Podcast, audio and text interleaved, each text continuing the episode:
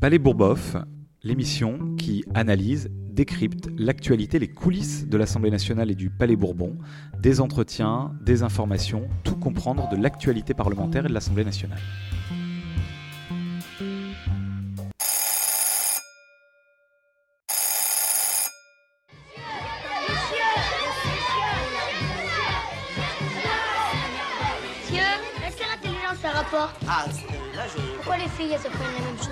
Euh, Qu'est-ce que ça veut dire je ne sais pas. Comment on s'aperçoit qu'on est intelligent Hein Ah, je. je il y a des. Ah, c'est- Bonjour à toutes, bonjour à tous, très heureux de vous retrouver avec le podcast Palais Bourboff. On a pris euh, des vacances euh, courtes, mais ensuite on a pris un peu de temps avant de faire ce podcast pour faire la rentrée parce que euh, vous l'avez entendu, euh, c'était la rentrée euh, scolaire, c'est aussi la rentrée euh, pour nous ici euh, à l'Assemblée nationale. Je dis ici à l'Assemblée nationale, mais en réalité il n'y a pas encore de, de séance puisque la session parlementaire, euh, c'est-à-dire le moment où on travaille à l'Assemblée nationale, euh, notamment dans l'hémicycle, reprendra euh, le 3 octobre. On parlera euh, dans cette rentrée parlementaire assurance chômage, programmation euh, du ministère de l'Intérieur, bref, euh, beaucoup de sujets euh, importants. On y reviendra euh, ici avec euh, des invités, des extraits et, un récit de ce qui se passe dans les, coulisses de l'Assemblée nationale, évidemment. Euh, mais donc là, la rentrée, elle se fait pour nous, euh, évidemment, à l'Assemblée nationale, pour des rendez-vous, pour des travaux, à partir de, la semaine, de cette semaine, déjà des auditions en commission, mais elle se fait surtout sur le terrain. Elle s'est faite euh, pour moi d'abord dans les, dans les journées d'été, euh, des écologistes d'abord, euh, les amphis euh, de la France insoumise également. Vous savez qu'avec la, la NUPES, il y avait beaucoup de, débats les uns chez les autres, et c'est une très bonne chose. hein. Moi, je suis très attaché à, l'union des écologistes et de la gauche, qui est notre meilleure arme face à l'extrême, droite, pardon. Aussi notre meilleur instrument pour euh, changer la vie concrètement demain euh, dans le pays. Donc on a parlé politique les uns avec les autres, c'est souvent comme ça euh, les rentrées. Euh, mais ça c'était la partie, j'allais dire, euh, euh, comment dire, très euh, récréative quand même, même si on a travaillé sur le fond, c'est des journées d'été, on se retrouve, c'est aussi un moment de convivialité avec euh, celles et ceux avec qui on milite au quotidien, à l'Assemblée euh, ou ailleurs. Ça c'était euh, le dernier week-end d'août. Et puis après, on a, on a repris évidemment les uns et les autres notre travail en circonscription et notre travail dans le pays. Quelques mots euh, d'abord pour vous parler euh, sur de, mon travail sur la circonscription.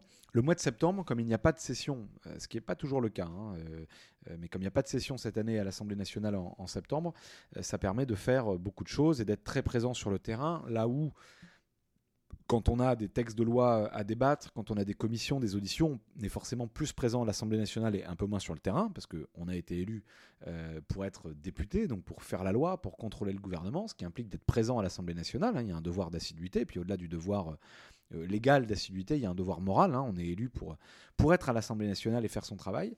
Là, l'avantage du mois de septembre, c'est qu'on peut passer beaucoup de temps avec euh, celles et ceux qui euh, euh, nous ont élus, avec euh, les élus, avec...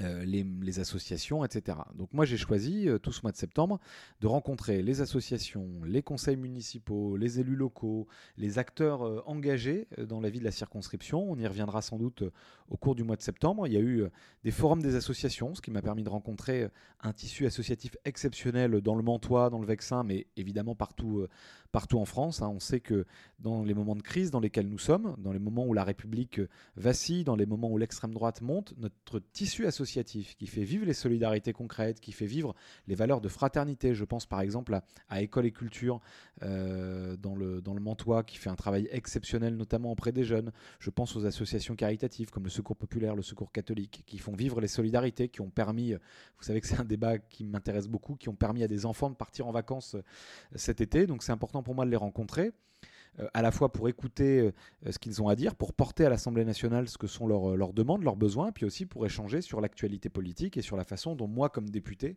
je peux être utile à travers les combats que je mène ici à l'Assemblée nationale à ce que sont euh, leurs préoccupations euh, et, leurs besoins, et puis euh, partager une vision du monde, de la solidarité, de l'entraide, de la fraternité, dans un moment où elles sont euh, particulièrement euh, attaquées, notamment euh, par l'extrême droite.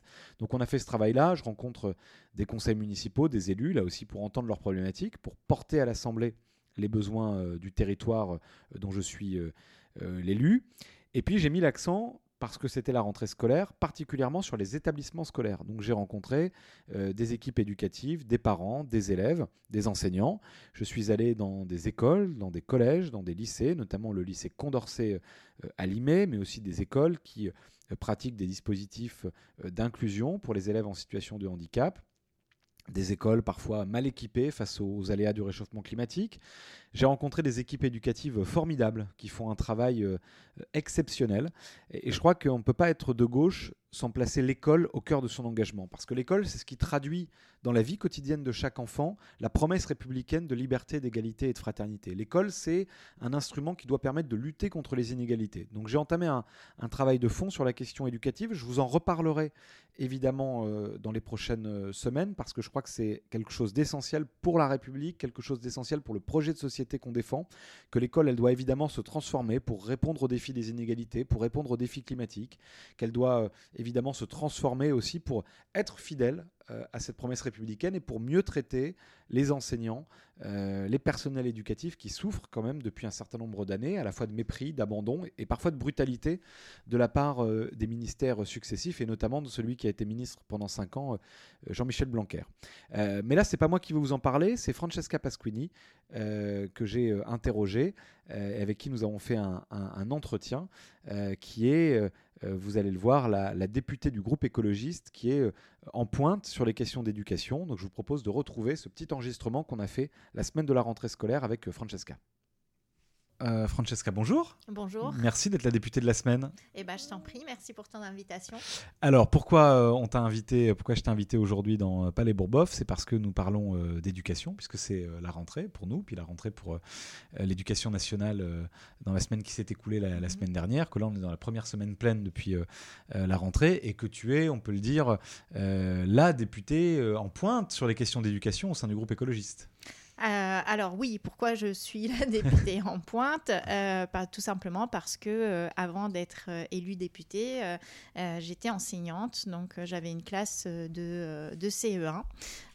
et donc du coup, bah, je suis passée du vendredi à l'école au lundi à l'Assemblée nationale. Voilà. Et il ne te manque pas trop?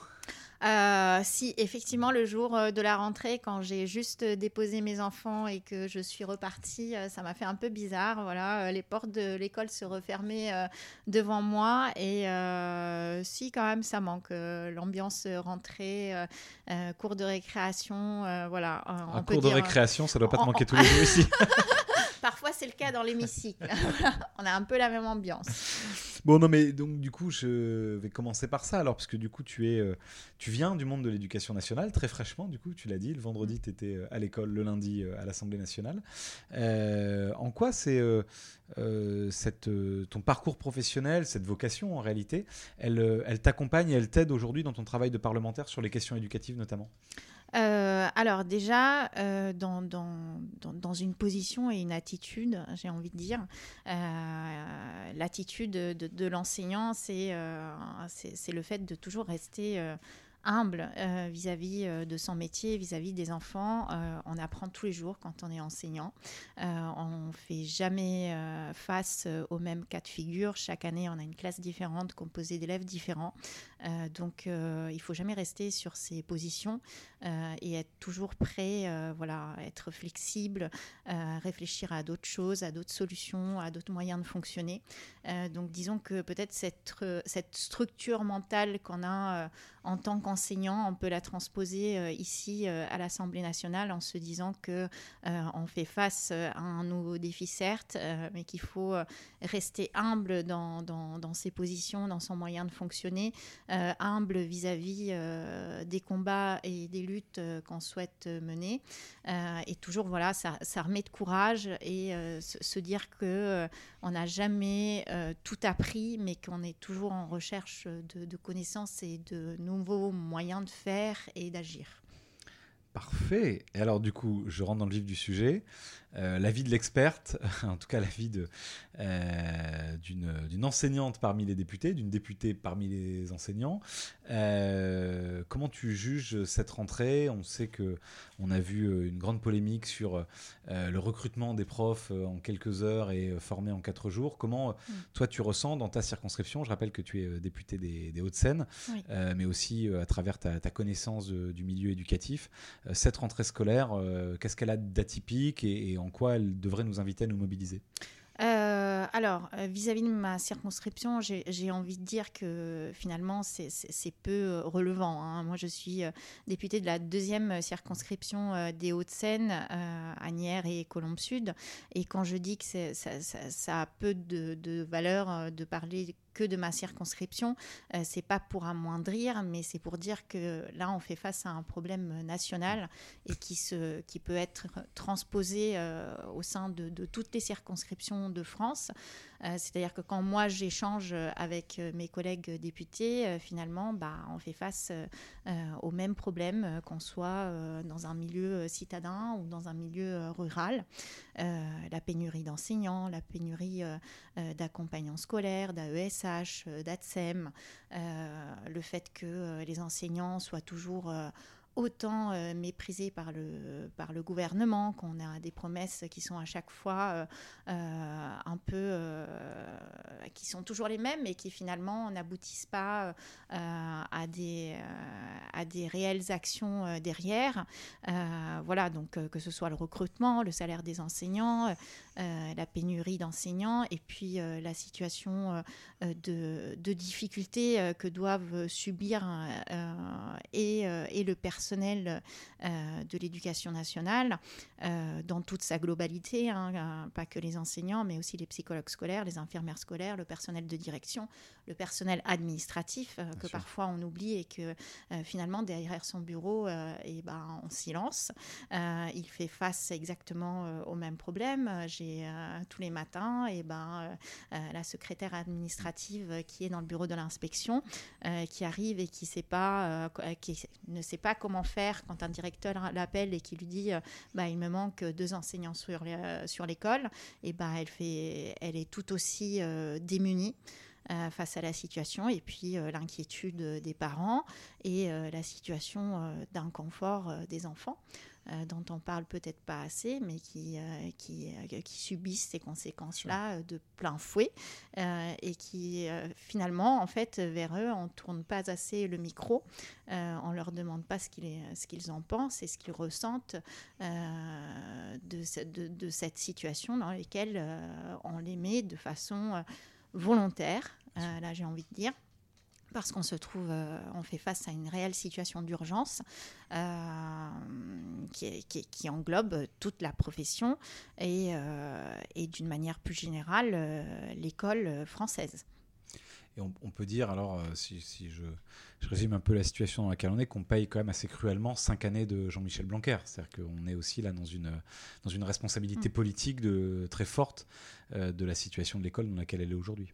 Tout à fait. On paye euh, cinq années euh, d'inaction. Donc, on a eu, tout comme l'inaction climatique, hein, euh, l'inaction vis-à-vis de l'école, euh, où je dirais, euh, on peut aussi souligner cette, cette inaction par le ressenti qu'en ont eu les enseignants de ces cinq années de Blanquer, euh, cinq ans où ils ont été euh, méprisés. Euh, ils n'ont pas été écoutés. Ils ont toujours été la dernière roue du carrosse. Et puis cinq années où il y a eu aussi bah, la période de Covid et confinement, où tous ces enseignants dont, j'ai fait partie jusqu'à il n'y a pas longtemps ont dû prendre sur eux, travailler avec leurs propres moyens, euh, n'ont pas été aidés et, et pourtant ils s'en sont bien sortis. Et même méprisés, Euh, puisqu'ils apprenaient les protocoles sanitaires le dimanche soir pour le lundi matin, sans savoir comment les mettre en œuvre, avec un, amateurisme qui du coup les mettait dans une situation Mhm. d'angoisse supplémentaire. Oui, on apprenait les protocoles et on apprenait à quelle sauce euh, on allait être mangé en même temps que les parents en allumant la télé.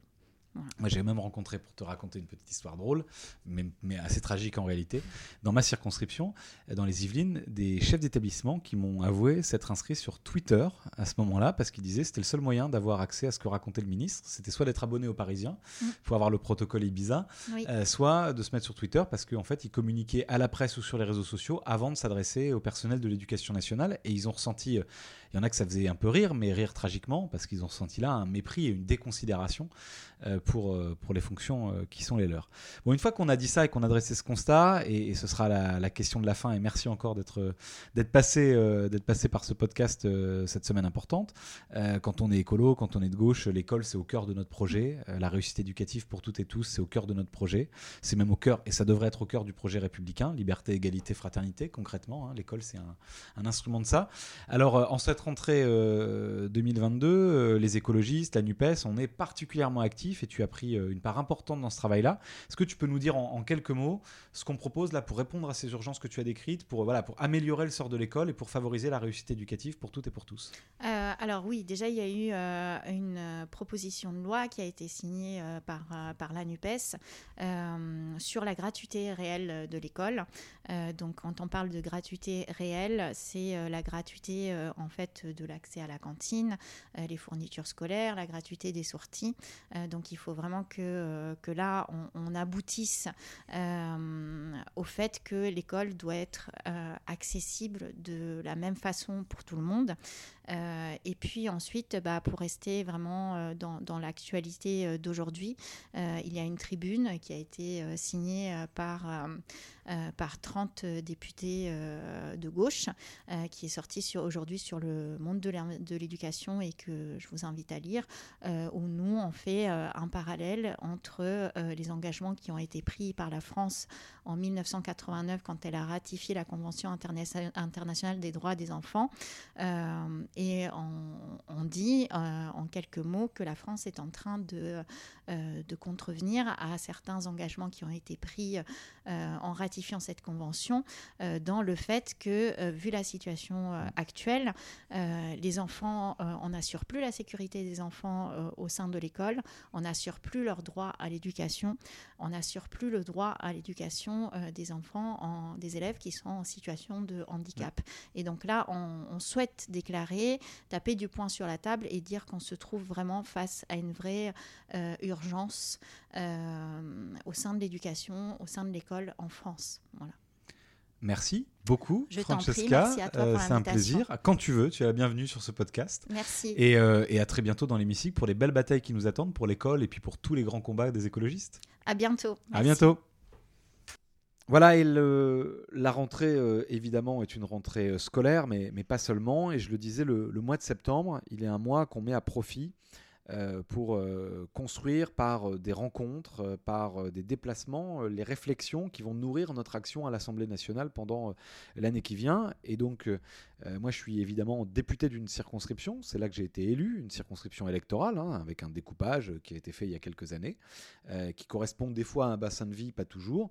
Euh, voilà, et c'est mon devoir de- d'arpenter cette circonscription avec opiniâtreté. J'essaye d'être le présent le plus possible auprès de celles et ceux qui m'ont élu. Je dis qu'ils m'ont élu, pas simplement celles et ceux qui ont voté pour moi, mais auprès des citoyennes et des citoyens de cette circonscription, qu'ils aient ou pas la nationalité française d'ailleurs. Et on y reviendra dans un prochain podcast, mais il y a un enjeu aujourd'hui, c'est de se battre avec celles et ceux qui le veulent dans la majorité, dans l'opposition, pour le droit de vote des étrangers aux élections locales, parce que moi je rencontre tous les jours des gens qui participent à la vie citoyenne, à la vie démocratique, qui m'interpellent comme citoyen, mais qui n'ont pas le droit de vote parce qu'ils n'ont pas la nationalité française. Pourtant, ils participent à la vie des communes euh, qui composent ma circonscription, et moi je veux me battre à l'Assemblée pour qu'ils puissent voter. Parenthèse refermée, c'est évidemment mon, mon devoir d'être euh, à leur rencontre, d'être sur le terrain dans ma circonscription, mais quand on est député, on est député de la nation. Euh, On est député de toute la République. On n'est pas seulement euh, l'élu de sa circonscription. On a vocation à parler euh, et à comprendre les, les réalités de tout le pays. Donc je me suis rendu à Marseille pour deux jours, pour rencontrer sur les thématiques de l'éducation, du droit aux vacances dont on a parlé ici, de l'éducation populaire, de l'inclusion, de la lutte contre la pauvreté, de la lutte contre les discriminations, de la question des quartiers populaires également. Euh, je suis allé rencontrer des acteurs associatifs, des élus. J'ai notamment euh, été reçu par euh, Benoît Payan, le maire de Marseille, avec qui on a échangé assez longuement sur la situation de sa ville, mais aussi sur la situation de nos quartiers populaires, sur le climat. Vous savez qu'il se bat actuellement contre les gros bateaux de croisière qui polluent notamment les quartiers populaires de Marseille. Donc on a parlé des grands grande question politique euh, du moment. C'est un maire exceptionnel, très engagé pour sa ville, qui l'incarne avec euh, passion.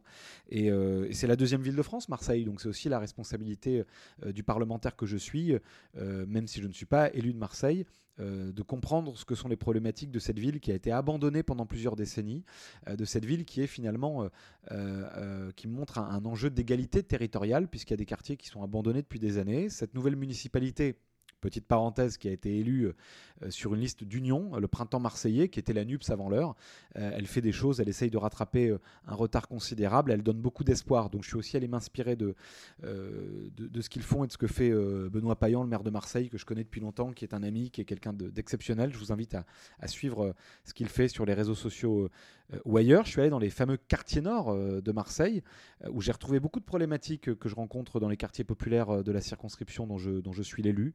La question des ascenseurs, on en reparlera euh, également euh, euh, la question de l'accès aux services publics, la question de l'école. J'ai visité une école innovante où des équipes éducatives mettent en place des, projets pour améliorer au maximum la réussite éducative pour toutes et pour tous, pour inclure dans l'école tous les enfants, quel que soit leur milieu social, leur situation, et, d'individualiser les enseignements. Ça, c'est évidemment très, très, très important. J'ai aussi participé à des mobilisations environnementales. Donc vraiment Marseille, euh, une expérience euh, très intéressante, très enrichissante pour, pour m'aider à, mieux comprendre ce que sont les réalités du pays, à porter demain euh, à l'Assemblée les combats. Ce qui est intéressant, c'est que partout où je vais, en circonscription ou ailleurs, partout j'entends finalement les mêmes choses. Les réalités locales sont parfois différentes, euh, évidemment. Il euh, n'y a pas euh, un quartier qui ressemble à un autre. Il y a des problématiques similaires, mais il y a des identités, des, cultures, des façons de concevoir le quartier qui changent.